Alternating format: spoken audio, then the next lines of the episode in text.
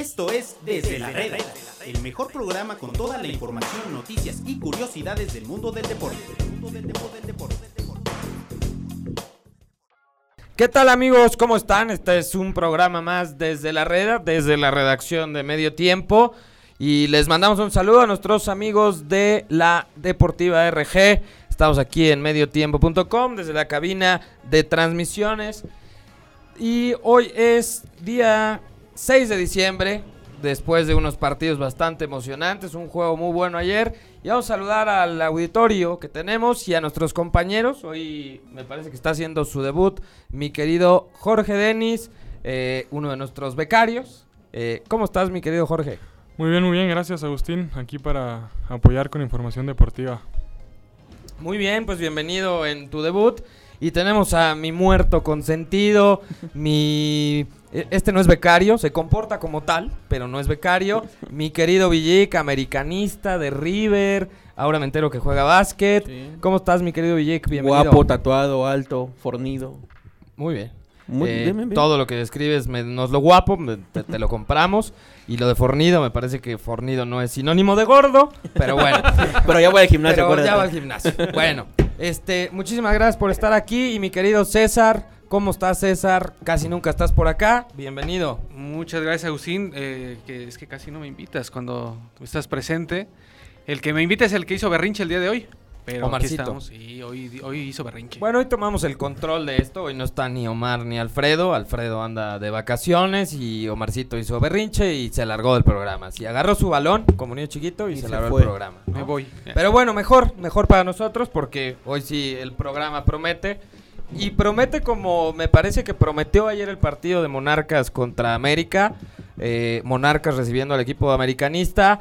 Me parece eh, que Morelia saca un excelente resultado, un 2-0. Que apretó en el momento que tenía que apretar cuando América lucía peligroso y en ese contragolpe marca el 2-0. Yo no sé si el partido esté muerto, la eliminatoria esté eh, finiquitada, pero de que trae buena ventaja, trae buena ventaja, ¿no? Yo no sé qué tan buen resultado sea por cómo se dio el partido. Porque el partido tuvo que haber terminado 4-0, 5-0 Mínimo. a favor de Morelia. Y dejó la eliminatoria abierta. Ayer Morelia perdonó y América ya vimos el sábado pasado o el domingo pasado que no lo puedes dar por muerto en una serie. Y ayer América muy mal. Todo lo bien que lo hizo el domingo contra Tigres se echó a la basura ayer. Salieron soberbios, salieron a caminar el partido.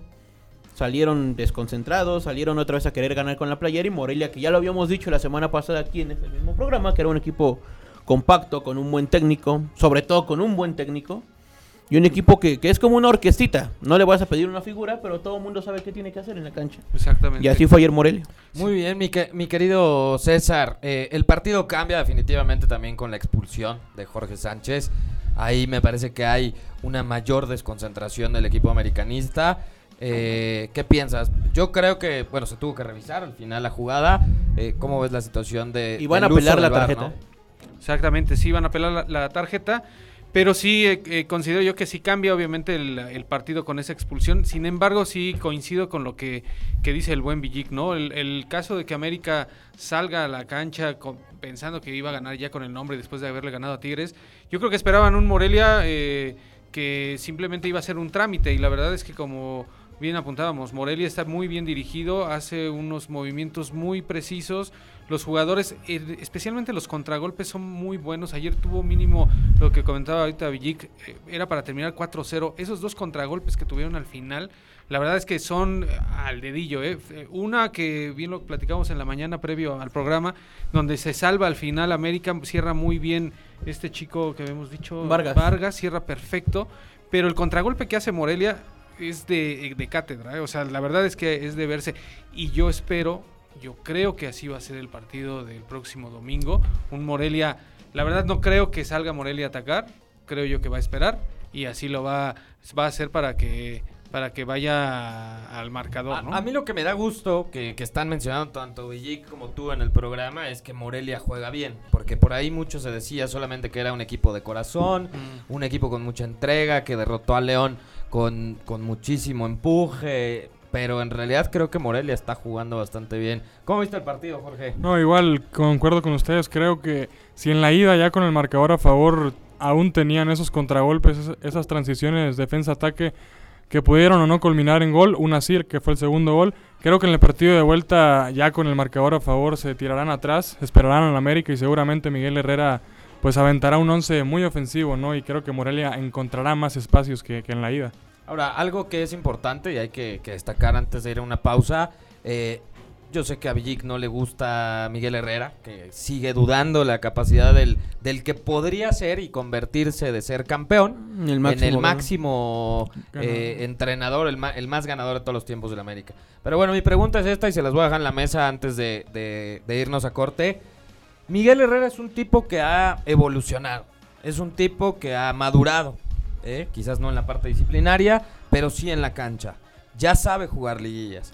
Tiene un equipo que hace pesar la condición del local, la misma grandeza de América, lo vimos contra Tigres de visitante, pero bueno, la, la grandeza que tiene América, el ADN que tiene, yo la verdad creo que Miguel Herrera va a hacer la diferencia para que América pueda o no estar en la final.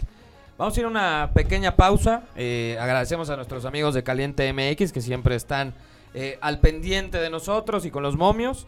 Eh, vamos a ir a una pausa y me gustaría que regresáramos con este tema de la- esta evolución de Miguel Herrera. Yo sé que le, le revienta. mi Me fascina Piojo, el tema, qué bárbaro. Pero eh, vamos a, a- a platicar de eso. Bueno, vamos a una pausa.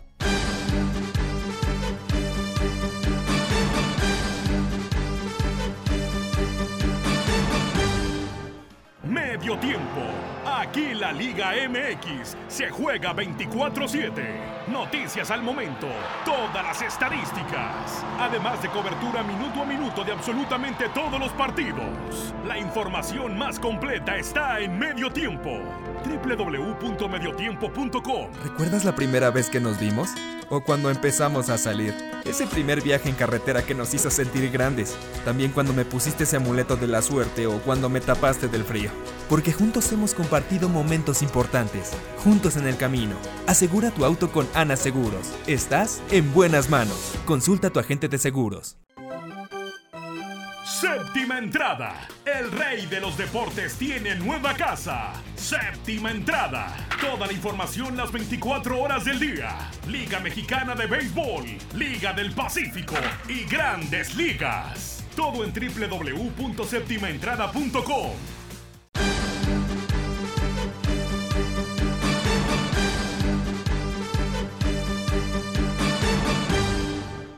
Regresamos amigos de eh, Medio Tiempo y de la RG y les decía que Miguel Herrera me parece que ha evolucionado, Villic le choca. ¿Qué piensan? ¿Qué piensan de este Miguel Herrera? ¿Piensan que la diferencia puede estar en la banca? ¿Cómo se plantea el partido de vuelta? Ya decía Jorge que Morelia probablemente salga a esperar y América tendrá que ser paciente, ¿no? No, dale, dale. No, dale, dale, tú, yo te veo con ganas de... De ya, a claro. Digo, ya. No, no, ¿Qué no, a no, no, no, no, no, no, no lo voy a reventar. ¿Vas no a lo voy reventar a Miguel? No me vas No, a no, reventar no, a no, mí no. por poner la pregunta en la mesa, ¿no? No, digo, a ti te voy a reventar un poquito más Ah, tarde, pero... Ah, ok. Nada, se acuerda quién paga, ¿eh? Miguel Herrera, coincido con algo en lo que dices. Puede ser clave en definir la eliminatoria. Desde el principio del partido del próximo domingo. Mi principal punto con Miguel Herrera es: el equipo te da un partido bueno y te da ocho malos. América no ha jugado a nada, no es el torneo. que ya se le acabó. la- o sea, lo que hizo con Tigres ya fue ese partido bueno que da entre los ocho. No, lo platicamos en la mañana que llegamos. Es que América. Poníamos el ejemplo y otra vez. El River de Gallardo. El River de Gallardo juega con Aldo Civi y juega con Boca igual. Juega con el equipo de tercera división y juega contra Boca o Ah, contra le Racing explica a igual. la gente que es Aldo Civil, porque de- lo que decíamos también, que la Superliga que tiene tiene como 77 equipos, ¿no? O sea, el, El Veracruz de- el Veracruz de exacto, Argentina. exacto. Juega con los equipos débiles y juega con los equipos potentes de la misma forma. En América de Miguel Herrera no lo hace. Y entonces tiene que apelar otra vez a remontar partidos o a remontar series. Y eso para un equipo grande como América no le va.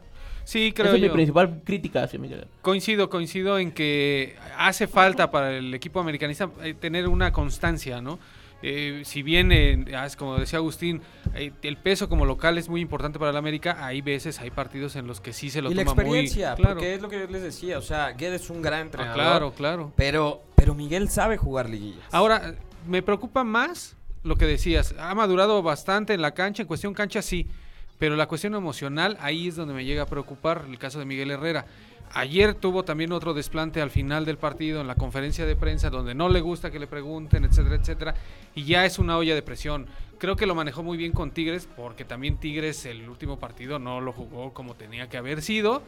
Pero creo que para este encuentro, en esta eliminatoria de América, creo que sí Miguel Herrera tendrá que apelar un poco a la tranquilidad más allá de porque ahí- Y a, lo- y a- y a lo emocional también en la Por cancha, eso, César, claro. por, en la cancha, porque ayer el partido estaba 2-0 Ujú. y meta a Roger Martínez a jugar con un hombre menos, a jugar Claro. con tres delanteros, cuando a la serie le faltaban todavía un partido y un casi un partido y O medio. sea, se apresura. se apresura. A- ayer Morelia no le clava el tercero y el cuarto y liquida la eliminatoria Ese de es- milagro. esos de contragolpes, milagro. claro. Es ahí cuando ta- también critico a Miguel Herrera porque toma decisiones con las vísceras, Ah, no con la cabeza. Ahora sabemos que no, no podemos decir el, el- el hubiera no existe, ni mucho menos, ni el futuro tampoco. Pero ¿qué pasaría si Morelia inicia ganando con un error de América o muy temprano? No, se acaba la eliminatoria. Ahí América se le viene una losa muy fuerte porque tiene Ahí que sí tendría que apelar a estos romanticismos que a mí no me gustan. Exacto, a mí, no, a mí no me gustan esos romanticismos, pero ahí sí tendría A que ver, apelar. El punto es que es latente. ¿eh? Claro, a ver, mi querido Jorge, ¿qué pasa con Nicolás Castillo? Nicolás Castillo estará para el, el fin de semana porque es una de las esperanzas americanistas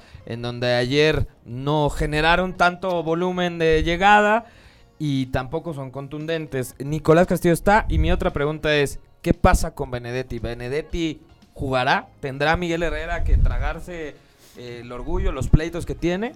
No, yo creo que a Benedetti sí no lo tendrá contemplado por lo que ha venido siendo el torneo, o sea, ¿no? Benedetti va a ir a la tribuna Yo y creo Nicolás que va, Castillo sí, irá a la banca. sí, yo creo que va a la tribuna Benedetti y Castillo para mí va a iniciar. Lo platicaba con Villic previo al programa, creo que, que estará junto a Roger Martínez y Henry Martínez. Ah, o sea, tres centros delanteros. Yo creo que sí va a tirar a los Tres, tres. centros delanteros. O sea, eh, entonces no ha aprendido nada Miguel, ¿no? A eso me refiero. O sea, ¿ustedes creen que arranque con tres centros Sí. delanteros? Y no con Roger, con Viñas. Va a aventar a los tres el domingo. Y por los costados va Renato. Córdoba, Renato, cualquiera. Ah.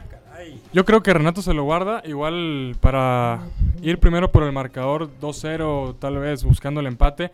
Ya cuando Morelia necesite ir al frente, yo creo que meterá a Renato para el contragolpe. ¿no? Es que estás adelantando cuando Morelia necesita ir al frente. Sí, ¿Qué sí, tal si no necesita ir al frente?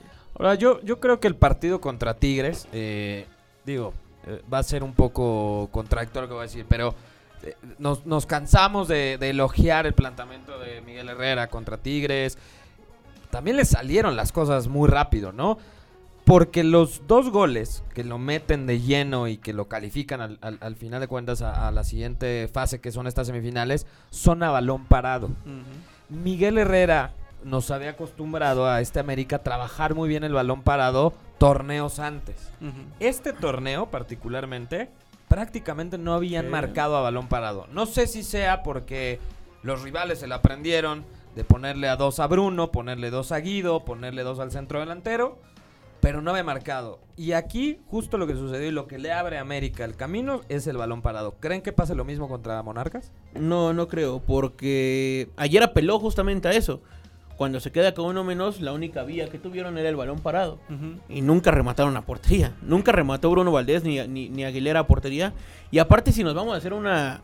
Nos, nos vamos a hacer un flashback a todo el torneo. Me parece que ninguno de los jugadores del América, salvo Henry Martin en esta última etapa que sí estuvo por encima de la media, ninguno, ni Guido Rodríguez estuvo en, en- en el nivel que. que- Guido que Rodríguez solo me parece que la vuelta contra Tigres dio un gran partido. Muy buen partido, pero venía de dos Sí, o tres partidos dos. muy malos. Digo, para lo que nos tiene acostumbrados, el doble MVP. El doble Era muy MVP. Yo insisto mucho en la cuestión esa del contragolpe.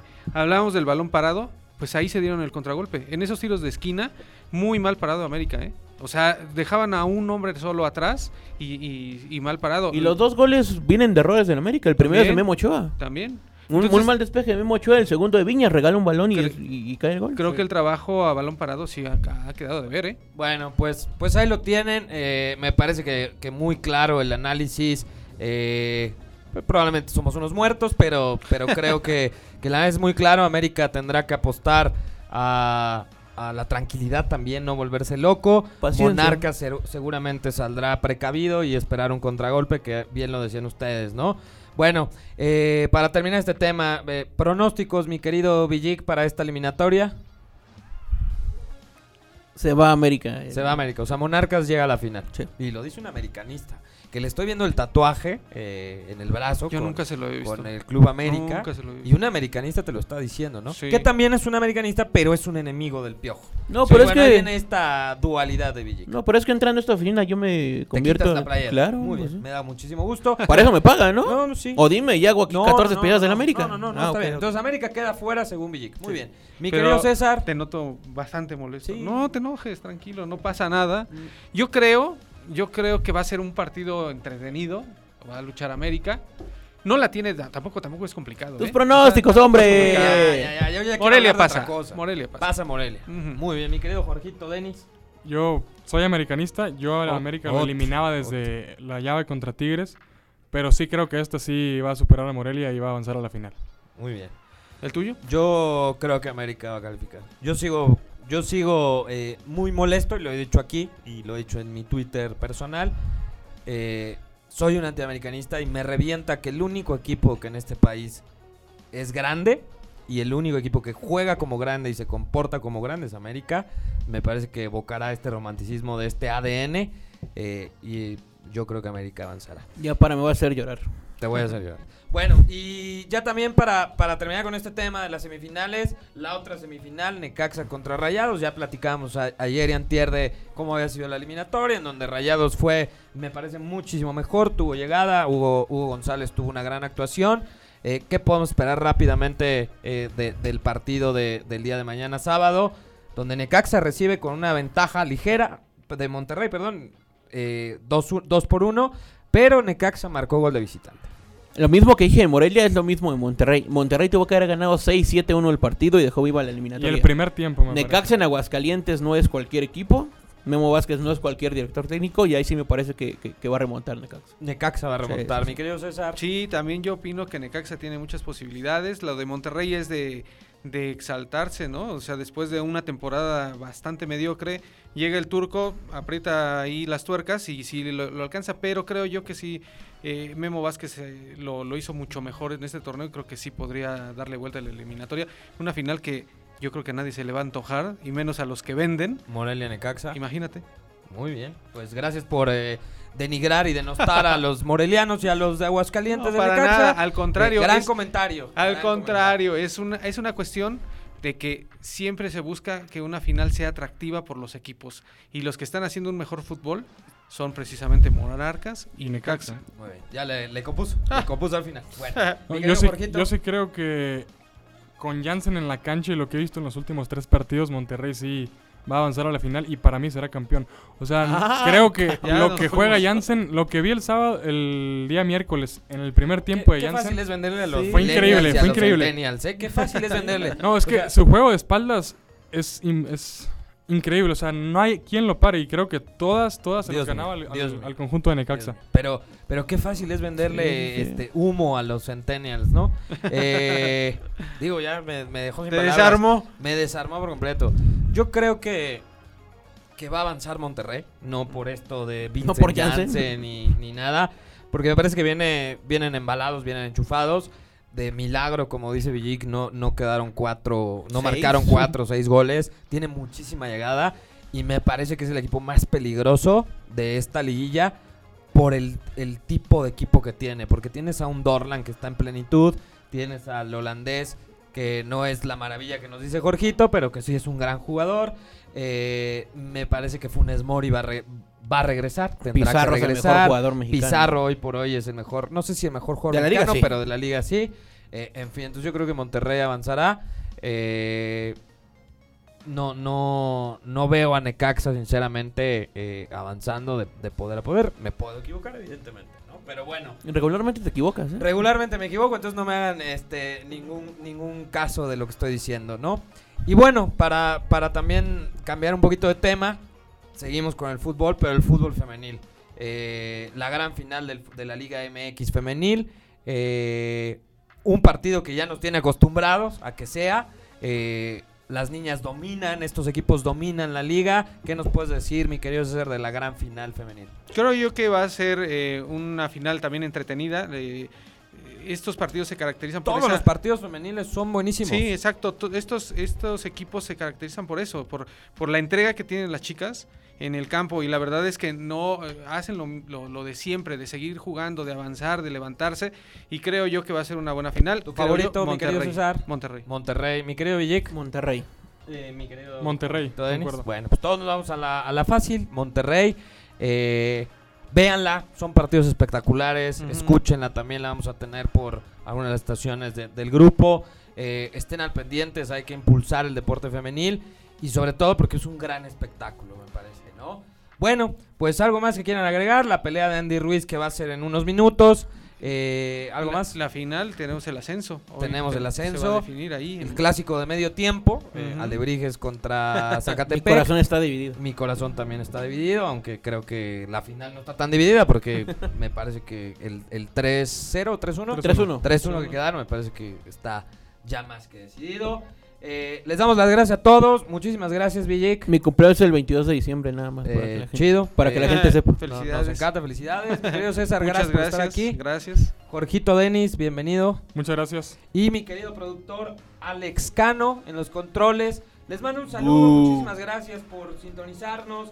Eh, mi querida Katia, ya nos cambies de horario, por favor. Eh, te, extrañamos el horario de la tarde, pero bueno, sigan todo, todo la cobertura de la liguilla, final Liga Femenil, eh, todo por mediotiempo.com. Les mando un saludo, buen fin de semana. Esto fue Desde la Reda. Los esperamos mañana con más información del mundo del deporte.